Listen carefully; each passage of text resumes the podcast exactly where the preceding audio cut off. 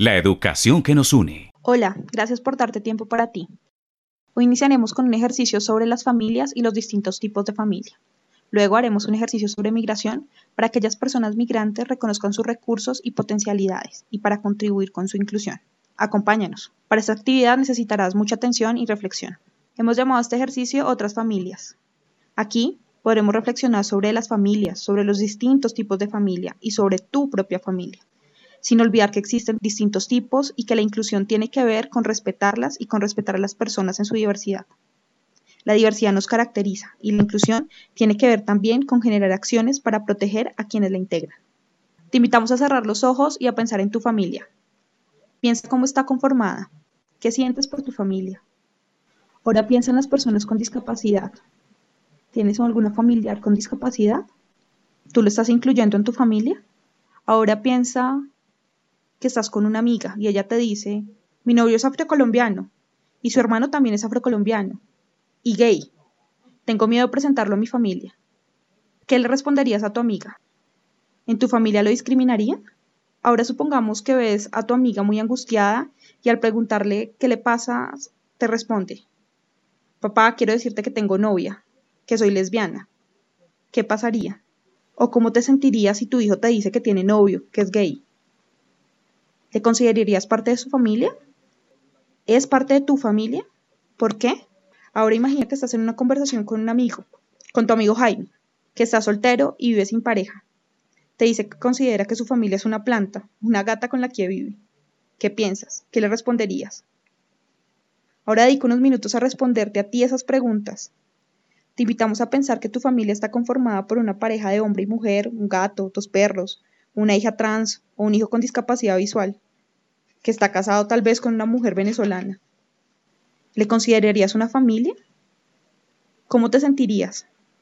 Pues bien, queremos decirte que esos son solo algunos tipos de familia. Hay muchos más. Hay otros tipos. ¿Qué piensas tú de eso? ¿Consideras que son familia? ¿Consideras que son tu familia? ¿Que pueden ser tu familia?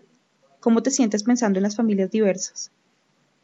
Reflexionar sobre las familias diversas y las personas diversas es lo que nos motiva y tenemos que hacer acciones para proteger a todos y todas las integrantes de estas familias, para hacer una sociedad más incluyente. ¿Qué estás haciendo tú para ser más incluyente? Ahora haremos el segundo ejercicio, sobre la migración. Te invitamos a reflexionar sobre la migración y la reconstrucción del plan de vida. Este ejercicio se llama Soy joven, este es mi plan de vida. ¿Qué piensas de la migración? Si conoces a alguna persona migrante, te invitamos a ser parte de la inclusión, reconociendo sus fortalezas y respetándoles. Si tú eres migrante, te invitamos a reconocer tus potencialidades, pensando en estas preguntas. ¿Para dónde quiero ir? ¿Para dónde debo ir? ¿Para dónde voy? Piensa en tus recursos, en lo que tienes, en el estudio, en tus estudios, en tu trabajo, en tu familia, en la red de apoyo.